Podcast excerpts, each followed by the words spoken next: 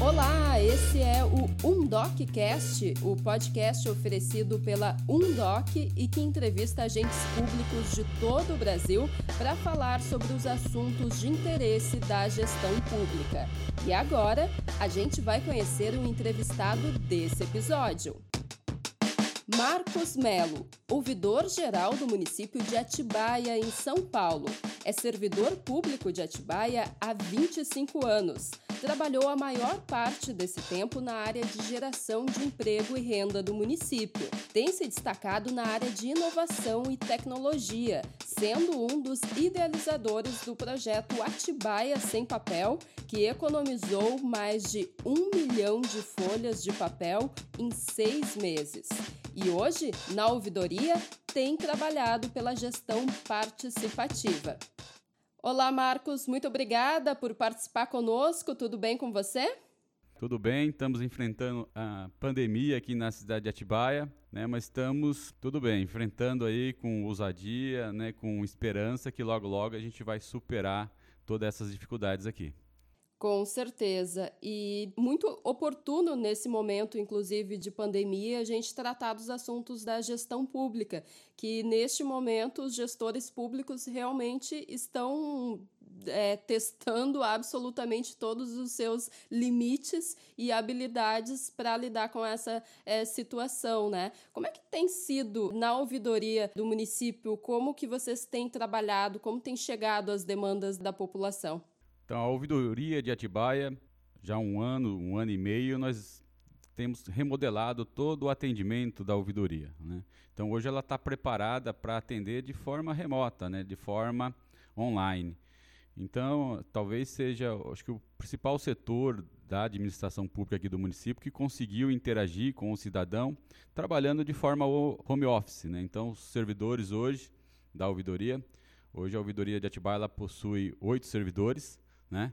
E todos eles conseguem desempenhar o trabalho, o atendimento de forma remota, através de aplicativos, né? através do atendimento via WhatsApp, via telefone. Né? Então, é uma plataforma que a gente utiliza no atendimento que proporcionou essa integração entre todos os setores, né? É, e com isso não, não, não, não parou nenhum atendimento. Né? Todo o fluxo de trabalho ele permanece como antes da, da, da pandemia. É, eu acho que isso foi uma grande conquista que o município teve, né, com a implantação de algumas ferramentas tecnológicas que proporcionaram atendimento né, ininterrupto. Uhum. E, Marcos, é claro que tem diversos aspectos que se destacam é, no teu perfil, mas um dos pontos é que você é servidor do município há um período longo e atuou em diversas áreas dentro da área de gestão. Como é que foi para você ingressar no setor público? Você sempre foi movido por esse interesse nesse ramo ou você acabou ingressando por acaso? Vamos voltar um pouquinho no tempo para entender como é que você criou todo esse, esse envolvimento com a gestão pública. O serviço público, né, a gestão pública, ele se resume à história da minha vida, eu diria, né? Eu, eu entrei na prefeitura com 16 anos de idade, né? Então, já estou já quase 25 anos trabalhando no serviço público. Entrei como mensageiro, né, office boy. Prestei um concurso público na época para mensageiro, era o cargo inicial, o cargo mais baixo que a administração tinha. Pela idade também era o único cargo que eu poderia concorrer. E, e na verdade, naquele momento, com 16 anos, você nem sabe, na verdade, o que, que você quer da vida. então, é, foi uma oportunidade de emprego e de trabalho. Só que ao longo dos anos, né? Eu, eu só fiz isso, só trabalhei com gestão pública, né? Toda a minha formação, a minha formação é em direito, especialização em gestão pública, mas toda a, o meu trabalho, né? E o meu minha fonte de estudo foi direcionado para o serviço público, né? Então, assim, eu, eu digo que eu cresci, aprendi, né? Vivenciei, né? Conheci minha esposa dentro do serviço público, uma funcionária pública também. Então, toda a minha história se resume e se entrelaça com o meu trabalho, né? Eu digo que eu sou um servidor público 24 horas, porque ainda mais como ouvidor do município, então toda vez que eu tô pela rua, toda vez que eu tô em alguma atividade, seja até pessoal ou social, eu tô cuidando da cidade, eu tô vendo algum problema, eu tô relatando, eu tô agindo para que aquilo mude, para que aquilo melhore. Então a gente sempre, sempre busquei né, trabalhar e me dedicar e dar o melhor de mim né, em todas as áreas, em todas as funções que eu atuei. E como é que é esse sentimento? Porque você disse, começou com 16 anos, sempre ligado aos assuntos do município. Como é que é essa relação com a cidade? Então, é uma, é uma relação de troca, né? De relação com a cidade, com as coisas públicas, né? E às vezes até se mistura, né? Tem momentos que você até não... não né? Você está como cidadão ou está como gestor, né? Então, as pessoas também, elas confundem isso, né? Se você está pela cidade, as pessoas olham você como gestor, né, te cobram, ou perguntam, ou questionam, ou te dão parabéns por alguma ação. Então, eu, assim, eu, eu diria para você que eu não consigo né, dividir a, a, né, a, minha relação que eu tenho com a cidade. Então, meu convívio, eu acho que é direto. Né, eu participo de muitos projetos sociais, de muitas ações sociais no município. Né, desenvolvi vários projetos né, voltados para a área social, que é uma veia assim de atuação muito forte que eu descobri lá atrás. Então sempre busquei, né? Eu me sinto bem poder contribuir com o outro, né? Então a sua pergunta eu respondo dizendo que assim que o Marcos Melo, né, como servidor público, né, como gestor, é, eu eu me divido, né, ou sou integralmente, né, servidor público até do meu cotidiano. Todas as ações que eu desenvolvo é pensando o desenvolvimento e o melhor para a cidade. Você se considera inovador? É, eu me considero, porque eu sempre busquei, né, em toda a minha trajetória de trabalho, repensar as coisas, né? né? Eu nunca fui assim, sempre quando alguém colocava, por mais que fosse de uma forma simples ou uma rotina de trabalho, eu sempre busquei repensar melhor eficiência, melhor qualidade, né? Ou, ou sempre ter o porquê de ser daquela forma, né? E nisso a gente sempre buscou inovação. Né? A inovação vem em tentar fazer algo né, de forma melhor, com eficiência, com qualidade, com planejamento, que gere um melhor resultado. Então, em todos os trabalhos, em, todos, em todas as ações que eu estive, né, eu sempre busquei inovar e melhorar né, naquilo que eu acreditava que tinha que fazer a mudança. Né? E a inovação é a mudança. É, ao longo de várias ações, vários projetos que eu passei, orçamento participativo no município, o programa capacitação. O programa capacitação formou mais de 30 mil pessoas na cidade de Atibaia nos últimos né, é, quase 15 anos. É, o, o, orçamento participativo depois virou gestão participativa, que virou uma ferramenta digital de participação integração né, e de planejamento do orçamento urbano. É, tudo isso teve inovação né, dentro da, da ação. Na ouvidoria mesmo é, é, o maior exemplo. Né, em um ano, quase dois anos, aí um pouquinho mais de um ano e meio à frente da, da ouvidoria, Uh, a ouvidoria saltou de um, quase cinco vezes o número de atendimento que a gente faz né, com a população, gerou uma integração em todos os setores da administração pública e uma resposta com a com a, com a participação direta do cidadão. Né? O cidadão é co-participe nas ações da ouvidoria. Ele, ele acompanha as ações do início ao fim, podendo ter uma integração, uma manifestação a qualquer momento. Isso gera uma, uma, ação colaborativa por parte do cidadão e uma integração da administração em pensar a resolução dos problemas. Então, a ouvidoria antes era um setor que meramente recebia é, solicitações ou problemas que a cidade estava enfrentando. E não é assim? É, é também, mas não é só isso, né? É, o cidadão, porque antes você, ele, ele, ele era impelido a fazer uma solicitação que impactava na vida dele, tá? Então, por exemplo, se a luz queimasse na frente da casa dele, ele, ah, ele notificava, mas se ele vier, se ele, por exemplo, tivesse a informação, passasse por uma luz, por uma rua que, que ele não costumava passar e tivesse uma luz queimada, não era problema dele. Hoje não. Hoje eles acabam sendo também é, responsáveis pela zeladoria, pelo cuidado da cidade. Então, as pessoas acabam relatando problemas né, ou, ou né, necessidades de, de, manutenção ou de investimento que antes não tinha esse olhar, que não impacta na vida dela. Né? Eu não frequento aquela rua, mas tem um buraco ali, ou, ou aquela, aquela praça está toda apagada, eu não frequento a, praça, a praça mas passei e percebi. Né? Eu não sou frequentador daquele posto, no, daquele posto de saúde, mas a, a minha, uma, uma pessoa me relatou que está tendo um problema, então ela usa o aplicativo e relata isso. Né? Então a gente tem recebido muitas solicitações de pessoas e até de propostas, né? Proposta, olha, não seria legal repensar a cidade ou repensar uma problemática, né, que pode acontecer no futuro, né?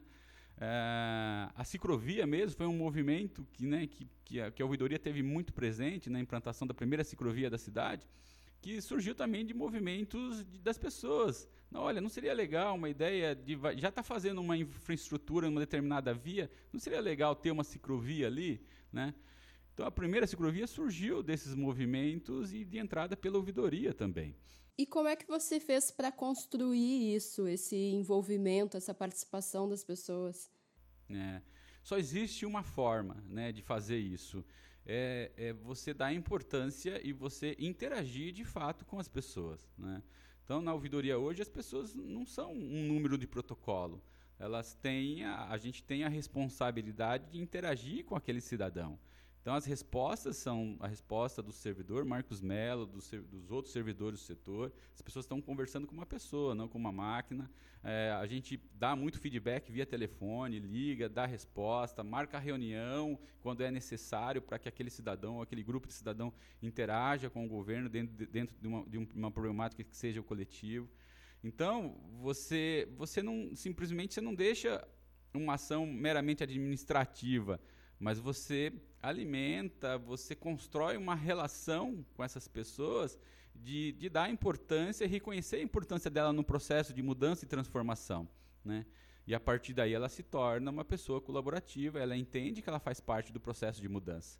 Né? Se não for dessa forma, eu não, não acredito que possa também dar certo. Essa questão da participação popular, ela realmente ela é muito muito estimulante e é bonito de ver, né? De saber que se a gente instiga as pessoas, as pessoas veem que estão recebendo um retorno e que vale a pena participar e acaba é um ciclo que se retroalimenta, né? Foi muito difícil assim chegar no patamar que a gente tem hoje de colaboração, né, de integração do sistema com a ouvidoria, né? A gente tentou desenvolver uma ferramenta municipal, que foi o primeiro passo.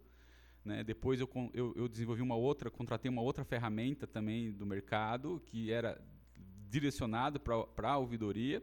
E a gente está na terceira fase de evolução da ouvidoria, né? que é a ferramenta agora que a gente implantou, que é o Andoc.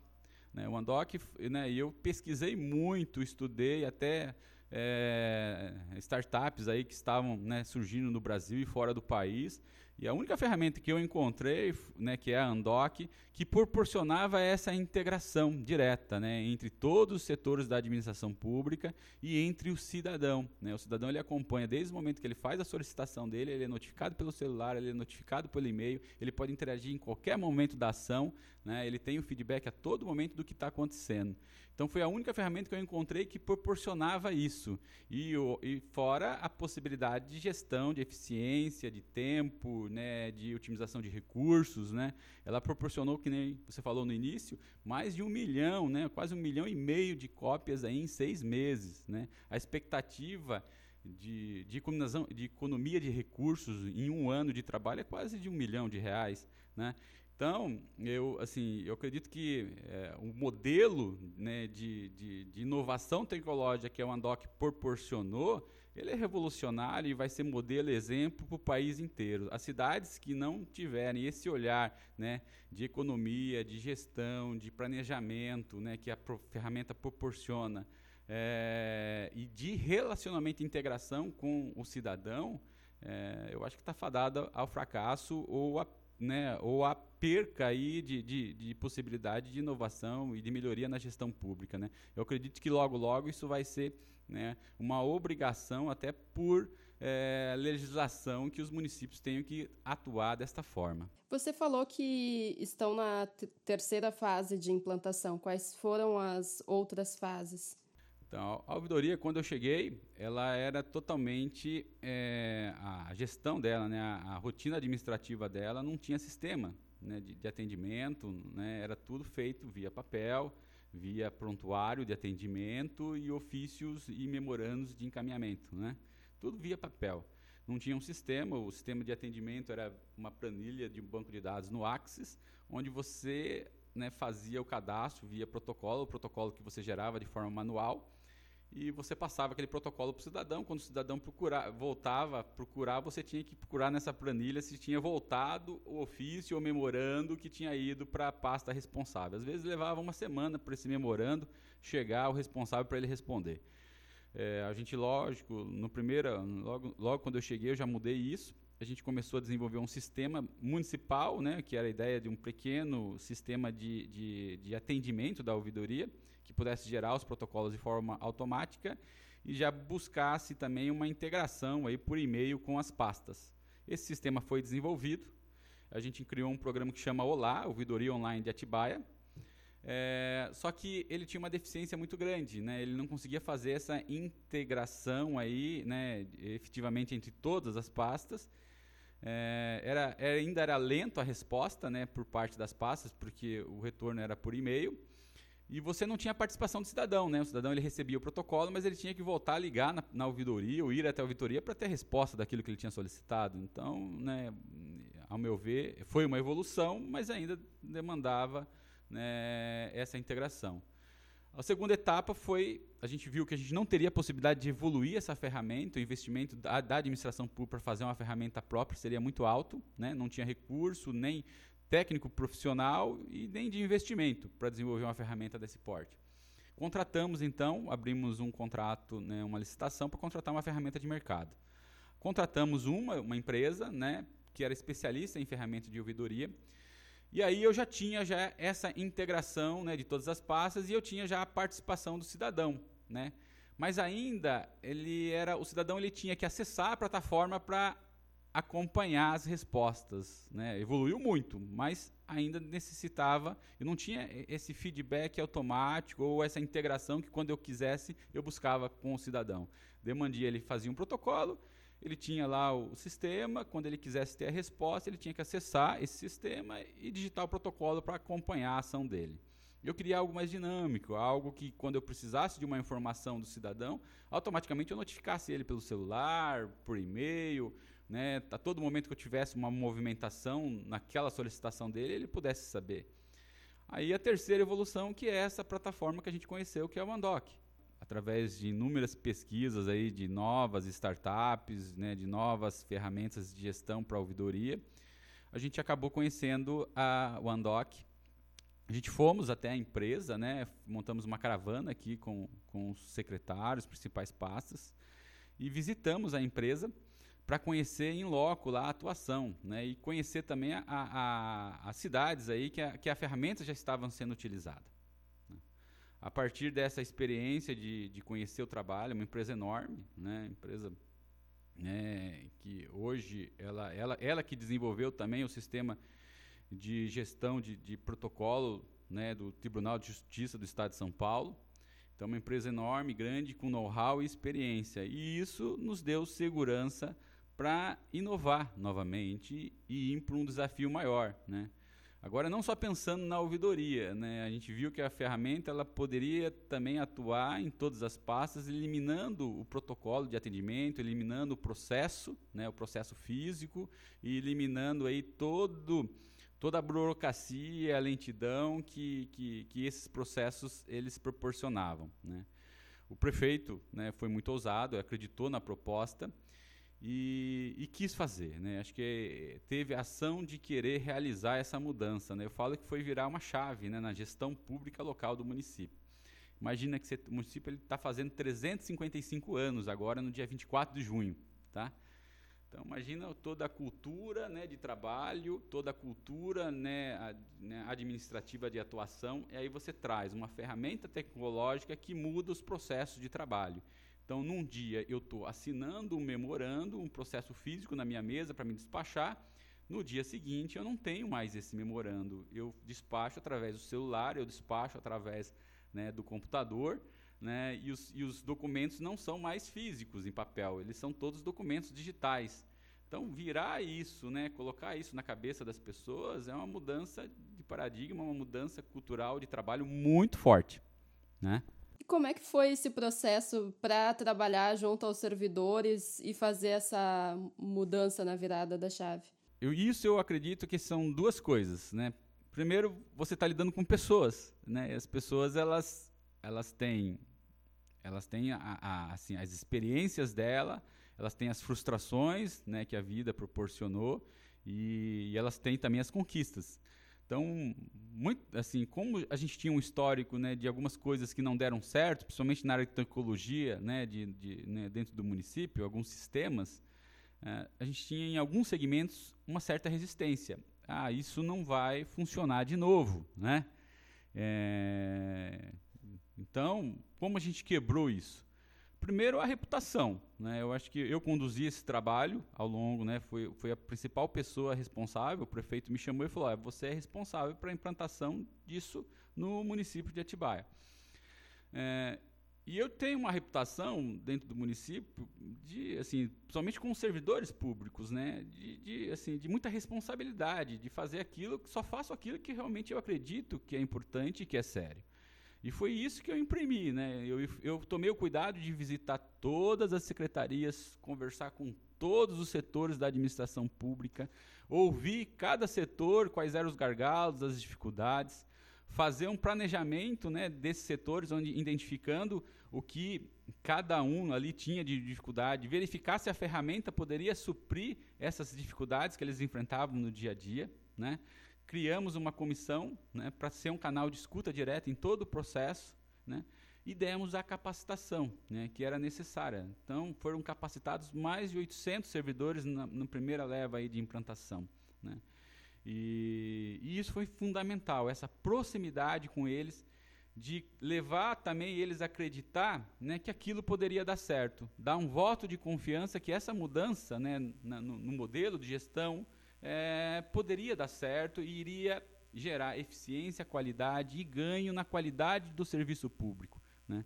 É, é, obviamente que alguns não acreditaram né, e fizeram, né, tentaram, né, é, criaram dificuldades para que o processo não fosse implantado. Né?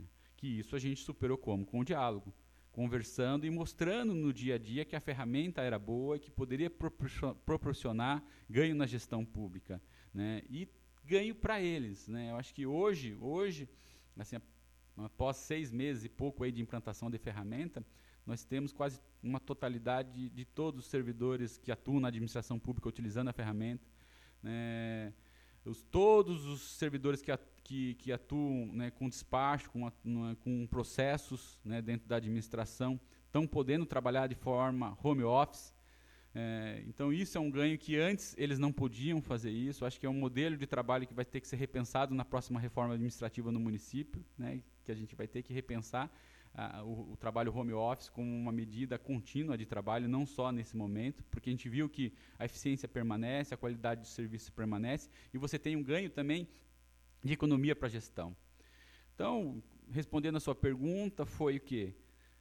Novamente, olhar para aqueles que iriam trabalhar diretamente com a ferramenta, ouvir as necessidades deles, né, e no diálogo construir a implantação da ferramenta junto com eles. Né. Então foi um processo que levou três meses, tá? não foi instantâneo. A virada da chave foi instantânea, a gente fez ela em 15 dias, mas o processo depois de implantação levou três meses e eu diariamente visitava todos os setores e quando tinha um servidor que estava com dificuldade, não estou conseguindo fazer isso.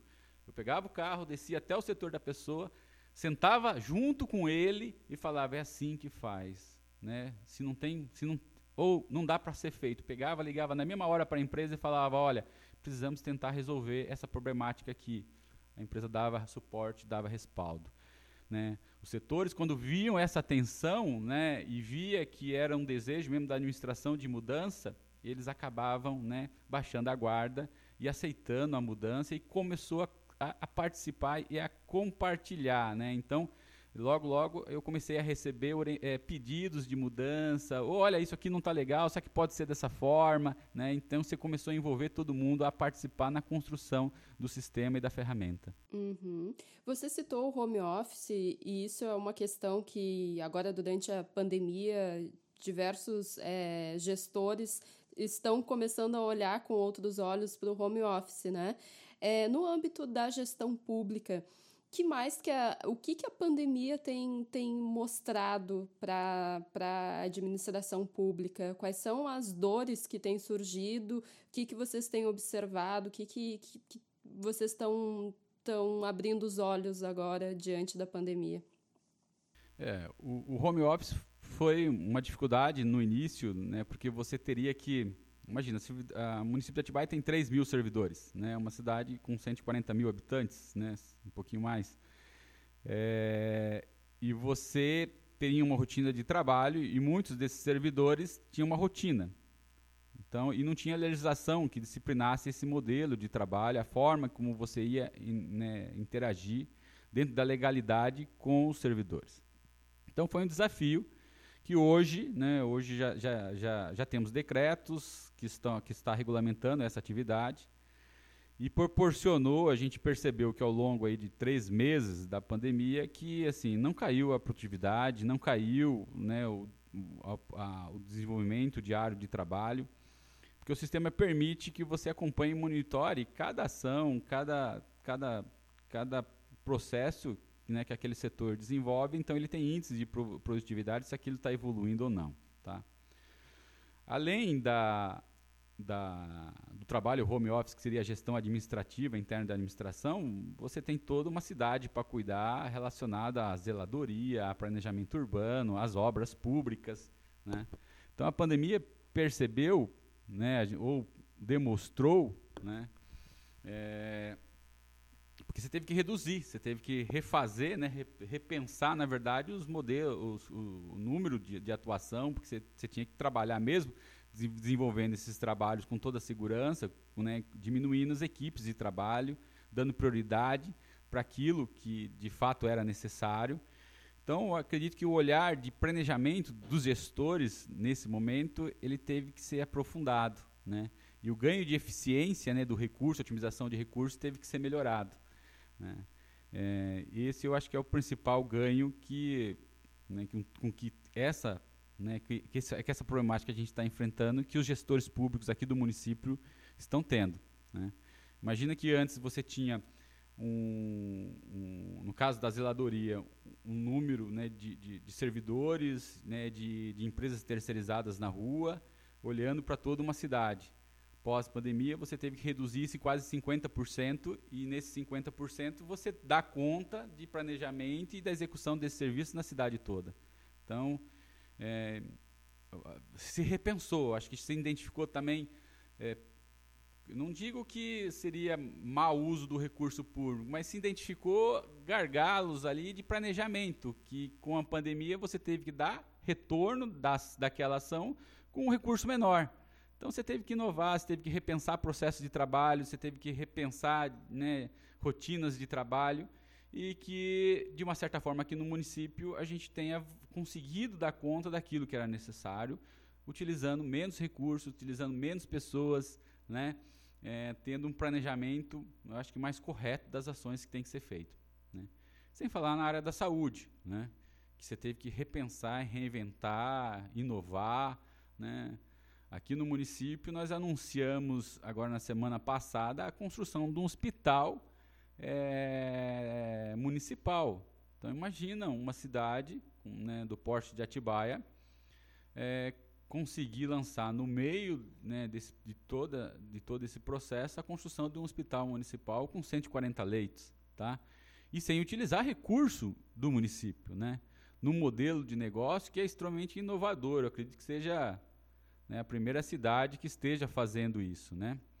que é a locação de ativos. Né? A gente conseguiu inovar num contrato né, de, de licitação, no contrato, de locação de ativos, que acredito que seja a primeira cidade do estado de São Paulo a fazer isso. Tá? Então, vai se construir um hospital com 140 leitos sem aporte inicial né, de recursos do município. Né? Então, isso é inovação, isso é repensar, isso é pensar o cotidiano né, frente aos problemas que você está enfrentando e buscar alternativas para superar. Uhum. Marcos, Dentro de tudo que a gente conversou, dá para ver que você pauta sua, o seu trabalho, suas atividades pela participação popular, sempre olhando para questões voltadas para a inovação, para a tecnologia e para a valorização é, do servidor público e também das pessoas, né? aquele olhar para a cidade. É, dentro desse contexto, é, você acredita que você tem conseguido colocar em prática os valores que você concebeu para praticar na gestão pública ou você ainda tem alguns aspectos que você quer evoluir? Para onde você vem olhando atu atualmente? Então, eu penso que assim, a gente evoluiu muito né, ao longo dos anos na participação cidadã, na construção de política pública, né, com envolvimento e participação do cidadão. Né? Eu sempre pautei o meu trabalho, né, as minhas ações, sempre envolvendo tanto o servidor né, público que estava dentro daquela ação, como envolvendo o usuário ou o cidadão que iria receber aquele serviço. Né. Mas eu ainda acho que assim falta muita coisa, né? Eu acho que falta principalmente a cultura, a educação né, da população. Eu acho que deveria ser matéria obrigatória nas escolas, deveria ser né, uma, uma, uma um, algo que se aprendesse em casa, né? A responsabilidade de entender que a coisa pública, né? Que a cidade, a sociedade que a gente busca, que a gente quer, ela depende de nós, né? É, a gente vive num, num, num, país né, que é assolado pela corrupção, né, que a gente, a gente vê tanta coisa errada e às vezes bate um desânimo de querer contribuir ou querer mudar isso. Né? Mas é o contrário. Eu acho que se você né, virar o olho, né, se você acreditar que aquilo né, não, não, de, não, não, não te prejudica ou que você não pode fazer nada para mudar, as coisas, uma hora ou outra, vão chegar até você. Né, vai ser numa falta né, de, de, um, de um hospital, numa falta né, de, um, de educação de qualidade, numa falta né, de condições de emprego e de moradia que vai impactar diariamente na sua vida. Né? Então, eu procuro criar meu filho, minha família, procuro né, cuidar do meu bairro, procuro cuidar da minha cidade e penso né, o que, que falta. Né? Falta, talvez, ações de forma institucionais para que se torne isso obrigatório, né? que, se, que isso sim se coloque na, na sociedade que a cidade, né, a sociedade é de todos. É, e essa mudança tem que partir de mim, né? não posso esperar que essa mudança parta do outro. Né? A sociedade que a gente quer, que a gente busca, ela tem que ser construída hoje. Né? Eu quero no futuro ver né, que isso seja debatido dentro das escolas, desde a da primeira infância né, até a faculdade, né, que a gente tenha né, pessoas ou cidadãos né, comprometidos e envolvidos e engajados né, para contribuir né, e pensar a sociedade que eles almejam. Né? Não sem hipocrisia, né? Pensar, porque a gente vive muito o contexto daquilo que é melhor para mim, olhando só para o meu umbigo, olhando só aquilo que me impacta diariamente, né? Que nem eu falei, dentro da ouvidoria a gente procura construir uma relação que o cidadão ele seja colaborativo, não olhando só para a rua dele ou para o pro problema local dele, mas olhando para uma cidade, né? olhando que cada ação que eu desenvolvo, né? que cada investimento que é feito com o recurso público, ele tem um olhar de prioridade. Então, necessariamente, aquilo que está sendo feito vai beneficiar todos. E, é, e, isso é muito difícil, essa reflexão é muito difícil. Né? Então, o que, que eu penso? Eu penso né, e acredito nisso, que falta ainda né, muito, muito trabalho para você construir ainda uma sociedade que olhe né, como um todo. Então, nesse momento que estamos vivendo com a pandemia, a solidariedade né, ela está muito evidente. As pessoas estão passando dificuldade e você está vendo uma massa, um volume de gente solidária ajudando uns aos outros, né? É, e que a gente vai ter que repensar né, os nossos valores. Lá atrás, né, talvez isso não era tão evidente. Tá? É, eu tenho que colaborar, eu tenho que repartir, eu tenho que contribuir para uma sociedade mais justa. Né? Às vezes, o que eu tenho é excedente, é muito em relação ao outro que não tem nada. Né?